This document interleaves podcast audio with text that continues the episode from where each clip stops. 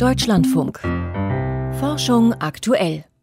Zum Auftakt befassen wir uns aber mit dem Schuldspruch in einem Gerichtsprozess, der das Forschungsklima in den USA beeinflussen dürfte. Es geht um den Top-Chemiker und Nanowissenschaftler Charles Lieber, der vor knapp zwei Jahren in Handschellen abgeführt wurde, und zwar vom Campus der Uni Harvard, wo er seit vielen Jahren Professor war. Der Verdacht, der damals im Raum stand, Charles Lieber soll viel Geld von der chinesischen Regierung bekommen und das anderen Geldgebern gegenüber verheimlicht haben. Der Wissenschaftsjournalist Thomas Reintjes in New York hat den Juryprozess in Boston für uns verfolgt, der gestern zu Ende ging.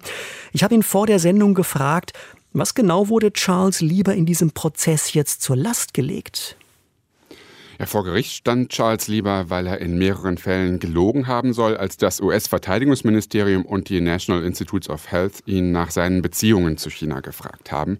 Von diesen beiden amerikanischen Institutionen hatte Lieber seit 2008 insgesamt mehr als 15 Millionen US-Dollar an Forschungsgeldern bekommen und Drittmittel, die er in anderen Ländern einwarb, hätte er deshalb deklarieren müssen wegen möglicher Interessenskonflikte. Und das hat er nach Überzeugung der Geschworenen nicht getan. Außerdem hat er Einkünfte aus China auch dem Finanzamt verschwiegen. Das heißt aber, wenn Charles Lieber seine engen Kontakte nach China von Anfang an transparent gemacht hätte und seine Einkünfte ordentlich versteuert hätte, dann hätte er kein Problem gehabt. Darauf hat sich jedenfalls die Anklage gestützt, dass Lieber Beamte belogen hat, als sie ihn danach gefragt haben. Aber auch davon abgesehen, so ganz sauber gearbeitet hat der renommierte Nanowissenschaftler anscheinend auch nicht. Lieber soll ab 2011 mit der Technischen Universität von Wuhan kollaboriert haben und 2012 soll er dann Teil von Chinas 1000 Talente Programm geworden sein. Damit will das Land international Leute gewinnen, die zu den Besten ihres Fachs gehören.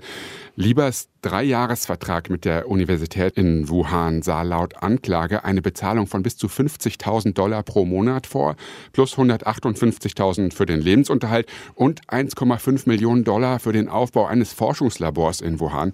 Ja, und das alles, ohne dass er das mit seinem Hauptarbeitgeber abgestimmt hätte, der Uni Harvard. Es waren wohl vor allem auch diese hohen Summen, die die Ermittler verdächtig fanden. Wie viel Geld dann aber wirklich geflossen ist, ist unklar. Ja, die Summen, die klingen wirklich erklecklich, aber grundsätzlich ist es ja so, dass solche Forschungskooperationen eigentlich nichts Ungewöhnlich oder Verdächtiges sind. Die sind ja im Gegenteil sogar erwünscht. Schaut man denn in den USA bei Kooperationen speziell mit China gerade besonders genau hin? Ja, vor allem bei Chinas 1000 Talente-Programm, an dem Charles Lieber mitgewirkt hat, da hat die US-Regierung in der Tat große Vorbehalte. Das US-Justizministerium sagt, das Programm würde Wissenschaftlerinnen und Wissenschaftler dafür belohnen, geistiges Eigentum zu stehlen. 2018 startete das Justizministerium deshalb die China Initiative, um gegen die vermutete Spionage vorzugehen. Insgesamt gibt es mindestens 77 Fälle mit mehr als 150 Beschuldigten. Das geht jedenfalls aus einer Datenbank hervor, die das Magazin MIT Technology Review zusammengetragen und Anfang Dezember veröffentlicht hat. Die Daten zeigen auch, dass es nur in einem Viertel der Fälle tatsächlich um Spionagevorwürfe geht. Häufiger lautet der Vorwurf ganz ähnlich wie im Fall Lieber mangelnde Transparenz bei der Zusammenarbeit mit chinesischen Institutionen. Legal ist es aber gewesen, am 1000-Talente-Programm teilzunehmen. Aber wenn es legal war, warum hat denn Charles Lieber denn dann die Kooperation mit Wuhan verschwiegen? Ja, das ist unklar. Vor Gericht hat er geschwiegen, aber als er 2018 erstmals dazu befragt wurde, da waren seine Verträge mit chinesischen Partnern schon ausgelaufen. Gleichzeitig hatte er auch Hoffnungen auf einen Nobelpreis. Ja, und vielleicht hat er einfach gefürchtet, dass seine Verbindungen zu China seinem Image schaden könnten, denn das ist auf jeden Fall eine Auswirkung der China Initiative des Justizministeriums. Der Ruf von Forschungskollaborationen mit chinesischen Teams hat gelitten. Jetzt gibt es ja in den USA aber viele Forscher mit chinesischen Wurzeln. Wie kommen denn die mit diesem wachsenden Misstrauen klar, das ihnen da entgegenschlägt? Und wie verändert das die amerikanische Forschungslandschaft?